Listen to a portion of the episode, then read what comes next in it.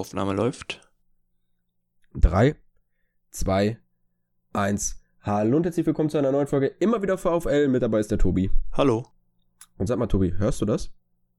Die Punkte, die nach Kasse geklingelt haben, oder was soll ich hören? Nee, einfach die Stille, weil die, die, die Wölfe heulen nicht mehr. Ja, habe ich verkackt. Aber auch die Punkte, die in der Kasse geklingelt haben. Richtig, das ist äh, auch korrekt. Denn der VfL hat drei Punkte geholt gegen Wolfsburg. Genau, ja. Wenn man sagt, der VfL, muss man präzise sein, nicht? Aber der nee, richtige selbst, VfL. Selbst, selbst Florian Kofeld hat, als er vom VfL gesprochen hat, äh, uns gemeint. Also er hat auch quasi eingestanden, dass wir der größere und relevantere VfL sind. Ja. Leider in letzter Zeit äh, schwierig gewesen, aber jetzt sind wir ja wieder da und haben die Wölfe in den Abgrund gestürzt. Genau, das war jetzt, glaube ich, die achte Niederlage in Folge, Pflichtspielniederlage in Folge für die Wölfe. Und man hat, denke ich, ganz gut gesehen, woran es liegt, beziehungsweise woran es nicht liegt, nämlich daran, nee, Moment, es liegt da, woran es liegt, und zwar daran, dass Wolfsburg sich keine Chancen erspielt und einfach sehr ideenlos ist und ja, man könnte jetzt eine lange Aufzählung machen, aber wir sind ein VfL Bochum Podcast, dementsprechend reden wir über den besseren VfL. Ja, das war, ähm, ich meine, am Ende war ich auch, also musste ich auch erstmal durchatmen nach der Partie, weil irgendwie kann man ja immer noch ein Gegentor bekommen und wir haben halt auch offensiv jetzt nicht die Riesenentlastung gehabt, denn das muss man ja auch sagen, wir haben zwar gewonnen, aber es war jetzt auch nicht so, dass wir uns, wer weiß wie viele Chancen erspielt hatten. Und wie das Ding dann reingegangen ist, war auch sehr, sehr glücklich. Das Glück, was Pantovic aus der nahen Distanz vielleicht dann auch ein bisschen brauchte. Aber am Ende zählt das Entscheidende. Wir haben gewonnen und das tut sehr, sehr gut, gerade mit den anderen Ergebnissen des Spieltags. Genau, also ja, wir haben es in der, ich glaube, haben wir es in der zweiten Liga gesagt, wenn da eklige Siege waren. Am Ende fragt dich keiner mehr, wie du die drei Punkte geholt hast. Hauptsache, sie sind auf dem Konto. Die drei Punkte sind auf dem Konto. Milos Pantovic kann es auch aus der Nahdistanz, aber du hast es schon gesagt, man hat nicht viel für Entlastung sorgen können, gerade in der Schlussphase nicht. Wobei ich auch sagen muss, dass da Polti eigentlich ganz gut, gute Arbeit geleistet hat, obwohl er schon auf dem Zahnfleisch gegangen ist. Fangen wir aber mal vorne an und das ist so die Aufstellung. Da war es ja dann so tatsächlich, dass Bella Kotschap gespielt hat, neben Leitsch. Also die Verteidigung war so, wie wir es vorher gesagt haben. Im Mittelfeld war es dann eben so, du hast ihn gerade schon genannt, dass Pantovic den Vorzug vor Löwen erhalten hat und das war wohl die richtige Entscheidung von Thomas Reis. Ja, ich denke auch. Also ich meine, ich glaube, Thomas Reis wurde nach dem Spiel auch gefragt, was da jetzt der Grund war, dass er sich für ihn entschieden hat. Und dann ähm, hat er auch gesagt, ja gut, jetzt kann ich auch sagen, ich, ich wollte das so und, und was weiß ich. Ja, er hat es gerochen, dass Panduc ein Tor gemacht hat. Stimmt natürlich alles nicht, aber am Ende muss man sagen, war es die richtige Entscheidung, denn auch so, abseits vom Tor, fand ich, hat Pandovic ganz gut im Mittelfeld mitgespielt. Viele Bälle irgendwie sicher gemacht, ein paar, paar kurze Dribblings angezogen. Also es war natürlich, wir haben ja, ich habe es gerade auch schon gesagt, offensiv nicht geglänzt. Da ist keiner aus dem Mittelfeld irgendwie so herausgestochen, dass man sagen würde, das war jetzt aber äh, super kreativ nach vorne. Trotzdem hat es eben gereicht und war eben in der entscheidenden Szene dann auch noch da und hat das Ding gemacht. Also, äh, wobei, also hat das Ding gemacht, das hört sich jetzt halt echt so an, als hätte er, als könnte er für das Tor viel. Im Wesentlichen stand er richtig, muss man auch sagen. Ja, genau. Also der, er wurde ja von Lacroix mehr oder weniger angeköpft. Nicht mehr oder weniger, wurde von Lacroix angeköpft. Das war ein sehr, sehr glückliches Tor. Aber nichtsdestotrotz, ich würde mich wiederholen, wenn ich das gleich jetzt nochmal sage. Wir können froh sein, dass die drei Punkte bei uns auf dem Konto sind. Das sind drei äh, wichtige Punkte im Abstiegskampf. Und wenn man, ich denke, manche VfL-Fans sind schon wieder so ein bisschen am Träumen, wie, oh, Entschuldigung, wie die nächsten Spiele aussehen. Und da kann man dann nochmal sehr, sehr wichtige Schritte machen. Da wird es dann halt auch bei uns drüber gehen, wenn es äh, die Vorbesprechungen gibt. Ja, ansonsten was, was mir aufgefallen ist in der ersten Halbzeit, ist, dass man viel aus der zweiten Reihe abgezogen hat. Also viele Distanzschüsse, man ist gar nicht so wirklich vors Tor gekommen. Aber trotzdem fand ich, dass der, dass wir besser waren als Wolfsburg in der, in der ersten Halbzeit. Klar, Wolfsburg hatte so ein, zwei gute Szenen, aber eher durch Baku, als dass da irgendwie der Rest der Mannschaft Gefahr ausgestrahlt hat. Und ja, bei uns hat man direkt gemerkt, dass wenn Asano wieder da ist, die Außen halt direkt belebter sind. Das tut auch irgendwie dann Gerrit gut, wenn Asano da spielt. Also hat man da nochmal gemerkt, wie wichtig er dann doch für die Mannschaft ist. Also As Taco, meine ich. Ja, auf jeden Fall. Also mir das auch gut gefallen, dass die beiden wieder zusammen ran durften. Holtmann war ja auch zuletzt raus. Das war sehr, sehr gut, dass wir da mit den schnellen Leuten wieder auf dem Flügel agieren konnten. Und äh, ich meine, gut, die anderen, die wir haben, sind auch nicht gerade langsam, aber das war schon, die, die beiden sind halt momentan, haben da die Nase vorne und auch zu Recht. Ich meine, kann man auch wieder sagen, Asano hat jetzt auch nicht so viel gefährliche Aktionen produziert, aber er ist halt einfach immer da. ziemlich ballsicher, wobei, naja, also man muss sagen, gerade im letzten Drittel hatten wir dann schon noch einige, ja, Unkonzentriertheiten. Also da wäre auf jeden Fall noch deutlich mehr gegangen, wenn man dann im entscheidenden Moment noch ein bisschen den kühleren Kopf bewahrt hätte oder den, den, den Pass. Oft war der richtig gedacht, aber dann eben nicht, nicht perfekt ausgeführt, sodass wir dann nicht zu sehr vielen guten Torchancen gekommen sind. Gerade deswegen ja auch die vielen Schüsse aus der zweiten Reihe, die du gerade schon angesprochen hast. Da war ja ganz zu Beginn Elvis mit einem, der gar nicht so schlecht war, aber zumindest die Richtung sehr gut, die Höhe war, naja. Ähm, ja, aber Hazard und Holtmann, was mir da aufgefallen ist, das war, ich glaube, in der ersten Halbzeit oder zu Beginn der zweiten, da dachte ich auch, also am Ende hat Holtmann ja sogar von der rechten Seite die Flanke gemacht. Es war ja wieder so, dass die so gespielt haben, dass sie quasi den starken Fuß beide eben ähm, ja äh, nicht auf der Seite haben, womit man eigentlich gut flanken kann. Also Holtmann über links ähm, gefällt mir manchmal dann doch noch ein bisschen besser, weil oft waren irgendwie die Momente zum Flanken da und dann muss Holtmann den Ball mit rechts reinbringen und das, mh, hm, das sah dann halt oft auch so aus, wie man sich das jetzt schon denken kann. Trotzdem am Ende hat, hat Reis mit dieser taktischen Vorgabe irgendwie recht behalten, weil Holtmann genau dann von der Seite auch ähm, die Flanke bringt, die zum entscheidenden Tor führt. Ja, genau. Also man kann dem Trainer keinen Vorwurf machen, worüber man vielleicht später ein bisschen diskutieren kann, ist die Wechsel. Aber da kommen wir äh, zum Schluss nochmal drauf. Du hast gerade Elvis schon angesprochen. Ich muss sagen, ich fand Elvis auch in dem Spiel sehr gut. Er hat, er war, ist ja immer jemand, der sich reinhaut und reinkämpft und dann beißt.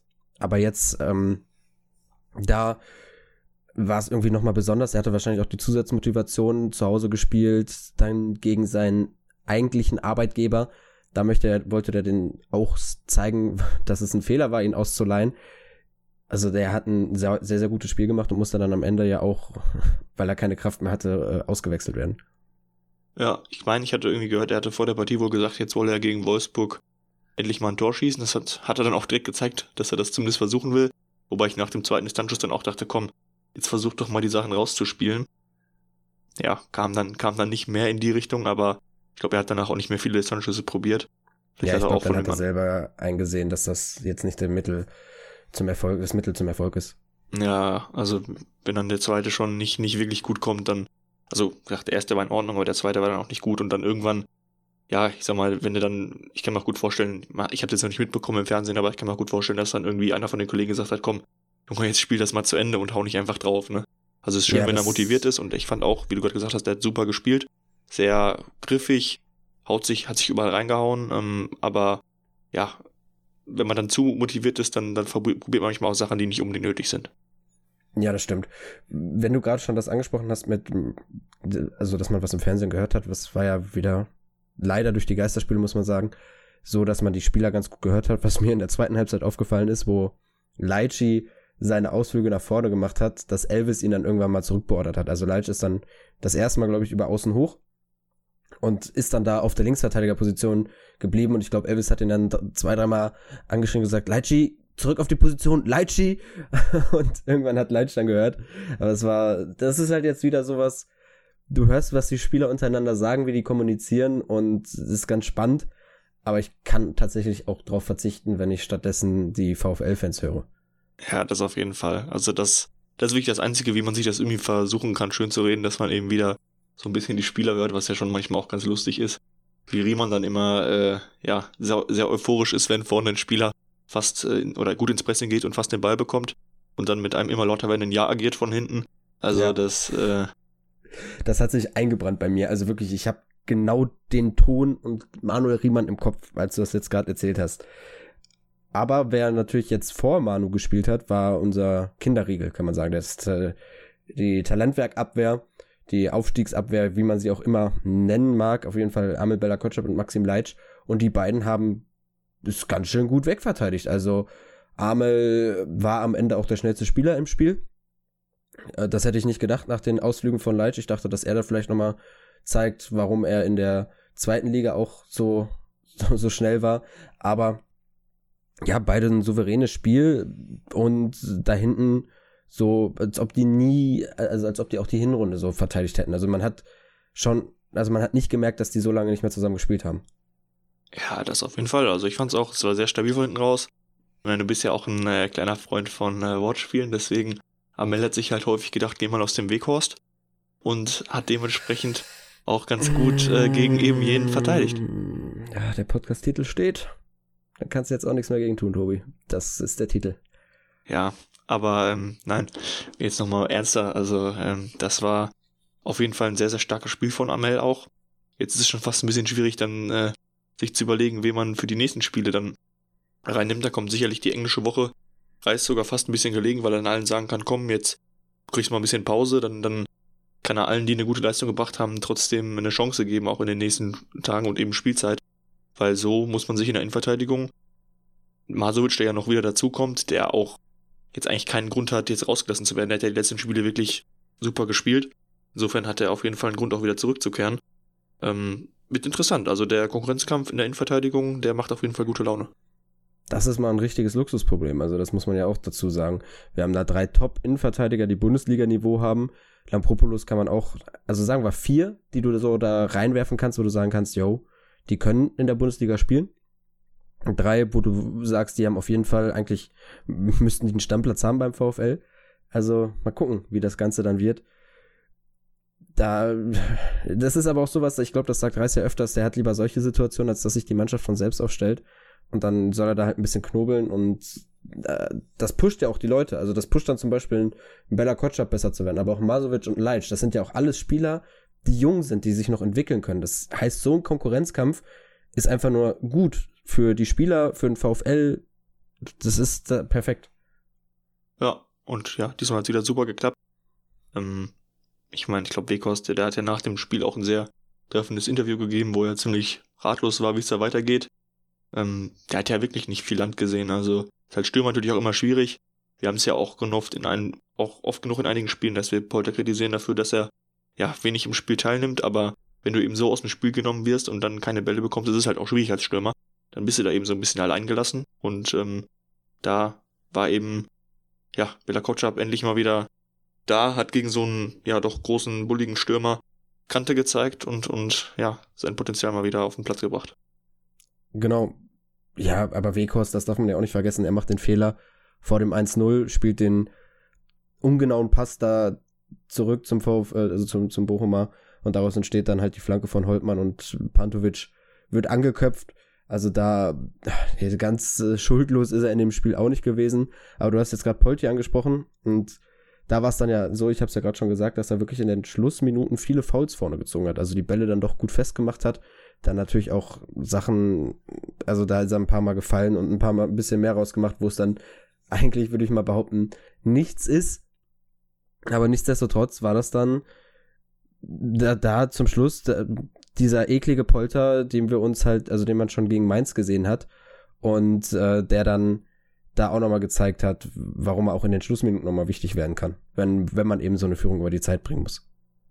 Ja, das stimmt. Ich denke mal, das wird auch einer der Gründe gewesen sein, warum Reis ihn dann draufgelassen hat, ne? Also, er hat ja wirklich am Ende, konnte er nur durch diese Aktion noch ein bisschen Zeit von O nehmen. Offensive Entlastung war da nicht mehr, ne? Also ich glaube, irgendwann, das war nicht ganz am Ende, aber da war noch mal eine Szene, wo Polter an sich Platz hatte, aber einfach dann, hast du schon gemerkt, der ist ja sowieso nicht der schnellste und dann war er aber eben auch noch schon, schon gut am Pumpen und ja, dann ist es, äh, ist es schwierig. Also da habe ich mich dann sogar ein bisschen geärgert. Ich hätte also durchaus gerade eben, da man ähm, ja, Ganvula und Lokadia beide auf der Bank sitzen hatte. Also, ich meine, klar, dass man jetzt äh, vielleicht sagt, der neue ist gerade erst da, vielleicht noch. Also, dann finde ich, kann man zumindest Ganvula bringen, der es ja zuletzt nicht schlecht gemacht hat. Hat auch eine Größe wie Polter, bringst einen ähnlichen Spielertyp, aber hast eben noch die Chance, irgendwelche Konter zu Ende zu spielen, weil er eben dann noch das Tempo mitbringt und, und Bock hat, vielleicht noch ein Tor zu schießen. Und ähm, das war sowas, das ist jetzt so richtig deutsch, ne? Ich meine, wir haben gegen den ehemaligen Champions League-Teilnehmer gewonnen und äh, man fängt trotzdem an zu meckern, aber ich habe mir halt wirklich so ein bisschen auf die offensive Entlastung durch Wechsel gewartet und die kam mal wieder nicht. Das war einfach typisch Reis. Aber ich meine, wir haben gewonnen, also hatte am Ende auch irgendwie recht behalten. Trotzdem hätte ich so persönlich, äh, einfach um nochmal ein bisschen was reinzubringen, äh, schon ganz gerne noch offensive Wechsel gesehen. Ja, die eine Szene, die du angesprochen hast, die hatte ich auch im Kopf. Da habe ich mir auch gedacht, oh, jetzt so ein Lokadia da, der wäre da bestimmt nicht so leicht abgelaufen worden. Der ist ja auch nicht so langsam oder halt ein Ganvula. Der hat das dann auch geschafft, aber naja, ähm, am Ende hat man gewonnen. Man weiß auch nicht, wie gewechselt worden wäre, wenn Elvis durch hätte spielen können. Also wenn er nicht, wenn ihm nicht die Kraft ausgegangen wäre Vielleicht wäre dann sogar noch jemand äh, reingekommen in der Offensive und äh, Polter wäre rausgegangen. Ich gehe ja auch davon aus, dass eher Ganvula reingekommen wäre. Einfach weil, um, um, um diese, diese Mannschaft zu festigen und nicht irgendwie schlechte Stimmung reinzubringen, wenn jetzt halt der Spieler, der gerade erst da ist, den Vorzug vor Ganvula erhält, klar, machen wir uns nichts vor, Lucadia ist der bessere Fußballer, würde ich mal stark behaupten. Aber wenn man auch betrachtet, wie viel Arbeit Gambula im Privaten rein investiert, wenn du dann jetzt da eher Lucadia gebracht hättest, dann äh, hätte das schon, glaube ich, für schlechte Stimmung gesorgt. Ja, das weiß ich nicht. Also kann schon sein, das kam, liegt natürlich schon ein bisschen nah, aber einfach, ähm, also ich finde allein über den Spielertyp jetzt zu sagen, man kann lange Abschläge vorne noch ein bisschen festmachen, wäre halt Ganvula eine gute Option gewesen. So ist er wieder draußen geblieben. Ähm, ja, ich meine, wie gesagt, ist, ist Meckern auf hohem Niveau. Wir haben gewonnen. Ähm, ich denke, in den nächsten Spielen, die jetzt anstehen, gegen die, ich wollte schon sagen, gegen die drei Karnevalsvereine, aber es sind ja nur zwei, die wir in drei Spielen in den nächsten Wochen haben, ähm, werden, denke ich, da alle in der Offensive auch mal die Chance bekommen. Da wird Polter sicherlich nicht die nächsten drei Spiele über 90 Minuten machen. Und da wird noch genug sein, genug Zeit sein, dann auch die anderen mal zu sehen. Insofern, ja, war das vielleicht jetzt einfach, er wollte nicht zu viel durcheinander bringen weil es ja ganz gut geklappt hat. Man muss ja sagen, wir haben ja wirklich nicht viel zugelassen. Und ähm, so, so war es am Ende ja dann nicht so, dass man sich noch groß Sorgen machen musste. Denn es war jetzt ja auch nicht so, dass Wolfsburg noch irgendwie Druck machen konnte in den letzten zehn Minuten. Da war ja nicht wirklich viel oder eigentlich gar nichts. Genau. Gut, dann wie hast du, jetzt, Wie hast du ja. Gambo gesehen? Ach so, äh, ja, ich fand Gambo, die fand ich ganz gut. Also man hat ihm auch nicht angemerkt, dass er da jetzt längere Zeit nicht irgendwie von Anfang an gespielt hat. Er wollte auf jeden Fall die Chance nutzen und äh, hat sich da reingehauen und wollte zeigen, yo, hier, ich möchte in der Startelf spielen. Ähm, das kann auch einfach nur gut tun, wenn du da jetzt auch wieder den Konkurrenzkampf noch stärker entfasst. Staphylidis wird das auch gesehen haben und wird sich jetzt auch denken, okay, ja, der hat sich reingehauen, jetzt muss ich mich auch noch mal ein bisschen weiter reinhauen. Ähm, es kommt auch ein bisschen jetzt drauf an, denke ich, auf den Gegner, wen man da spielen lässt. Beide haben so ihre Vorteile. Gambo sehe ich offensiv etwas stärker als Staphylidis. Staphylidis ist defensiv wahrscheinlich ein bisschen robuster, aber im Großen und Ganzen, um auf deine Frage zurückzukommen, hat Gambo das echt gut gemacht. Ja, also ich fand am Anfang, finde ich, halt kurz gebraucht, um vernünftig reinzukommen, aber dann äh, auch gerade in der zweiten Halbzeit viele irgendwie auf, auf rechts so Ballgewinne, wo man eigentlich denken würde, im 1 gegen 1 wird er vielleicht ausgespielt, aber dann eiskalt stehen geblieben, so ein paar Tacklings rausgehaut, die man vielleicht eher von Suarez kennt. Also das hat mir, hat mir sehr, sehr gut gefallen und äh, hat auf jeden Fall gezeigt, dass er da auch in den kommenden Wochen äh, im Konkurrenzkampf dabei bleiben will. Ja, nur eine Szene, das war, glaube ich, in der zweiten Halbzeit gegen einen Matcher. Da ist er dann wieder früh runtergegangen. Das, was Reis ja eigentlich nicht will von Gambo, das hat er da wieder gemacht, ist dann ein bisschen wieder zurückgefallen in seine alten Muster. Aber gut, da, es ist nichts raus passiert. Äh, das muss er halt auch irgendwie versuchen dann abzulegen. Und dann, wenn er aber an sich hat er wirklich ein gutes Spiel gemacht. Ja. Und wird auch von einer Person zumindest als Man of the Match genannt. Und wer sonst noch? Ja, ansonsten äh, Elvis sehe ich noch, ganz oft natürlich Pantovic, die beiden Innenverteidiger, wobei von zwei Personen, einer hat auch geschrieben, die beiden Außenverteidiger, aber ganz oft Pantovic, Holtmann ist auch dabei und Suarez. Aber am häufigsten Milosch. Der ist für unsere ZuhörerInnen der Spieler des Spiels. Ja. Und für dich? Also die ganzen verschiedenen Antworten zeigen ja irgendwie auch, dass es diesmal schwierig ist.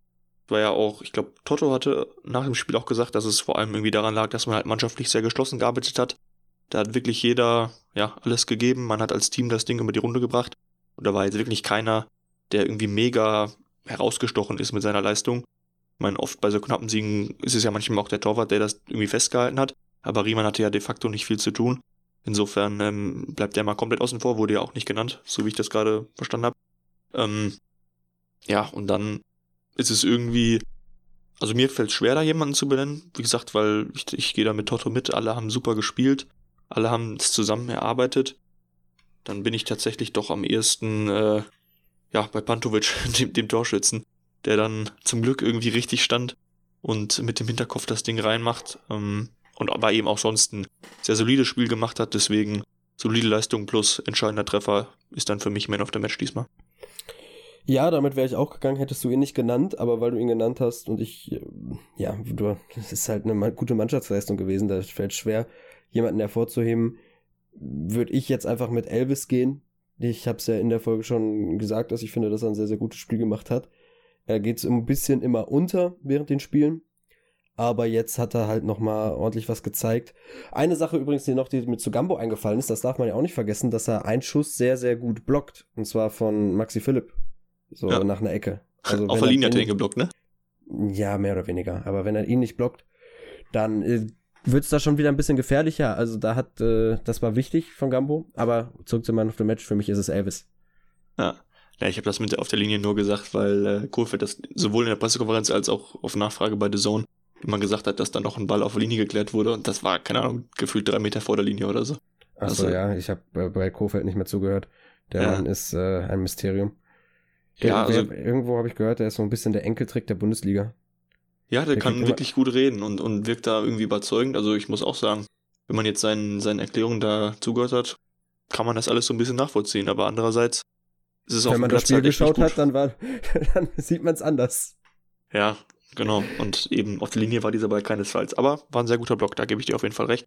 Und mit Elvis als Man of the Match, das äh, kann ich auch sehr gut nachvollziehen. Ja, sehr gut. Dann hoffen wir, dass man den Schwung mitnehmen kann in die Woche und dann vor den Mainzer Spielen ein bisschen, äh, ja, da, da auch den Schwung mit reinnimmt. Vor allem, ich finde, das ist ein bisschen schwierig, kann man jetzt schon mal vorweg fragen. Welches Spiel findest du wichtiger, Pokal oder Liga, Tobi? Das ist, ist, ist da kann man eigentlich nur das Falsche sagen. Ne? Also wenn jetzt am Ende der Saison äh, dieser Punkt oder diese Punkte, die wir da holen, komplett egal wären für die Positionierung in der Tabelle, dann würde ich natürlich sagen, lieber eine Runde weiterkommen. Einfach da auch noch das Geld mitnehmen, noch, ich meine, Bayern ist ja auch schon raus, ne? Also, vielleicht ist da ja mal was drin. ähm, ja, aber an sich sollten wir uns halt schon auf die Liga fokussieren, eigentlich, ne? Ja, das sehe ich auch so. Wobei halt wirklich der Pokal, du hast nie die besseren Chancen gehabt, den zu gewinnen als jetzt. Also, das ist schon sehr, sehr schwierig, eine schwierige Entscheidung. Andererseits sage ich es mal so, wenn man die Liga hält, dann sind das so viel mehr Einnahmen, die man kriegt, als man wahrscheinlich im Pokal, also wenn man das so abwägt, dann ist es wahrscheinlicher, dass man dem mit dem Sieg gegen Mainz natürlich logisch, nicht logisch ist es dann, dass man dem Klassenerhalt einen Schritt näher ist in der Liga, als dass man und dadurch halt mehr erwirtschaftet, als dass man nach dem Sieg im Pokal genauso viel im Pokal erwirtschaftet. Ich hoffe, das hat Sinn gemacht, die Erklärung, ja. und das war schlüssig, okay. Deswegen finde ich die Liga und da, äh, also gehe ich mit der Liga und hoffe, dass da der VfL gewinnt. Wenn man ja, den Pokal auch noch gewinnen kann, ist das natürlich ein Bonus. Ja, ja, ja, abwarten, ne? Wir haben ja dann auch noch eine Vorbesprechung dafür. Da äh, gehen wir noch ein bisschen intensiver darauf ein, aber es ist auf jeden Fall, ich meine schon mal schön, dass man da jetzt zu dieser, äh, im Januar jetzt noch darüber reden kann, dass man im Pokal ist und dass man in der Liga sehr gut dasteht, sodass man da sich schon ein bisschen entscheiden kann, welches Spiel man wichtiger findet. Ähm, aber ja, wie gesagt, da kommen wir dann nochmal näher zu. Genau, und damit verabschieden wir uns von der heutigen Folge, hören uns dann vor den Mainzer Duellen wieder. Macht's gut, auf Wiedersehen. Vielen Dank fürs Zuhören. Bis dahin. Ciao, ciao.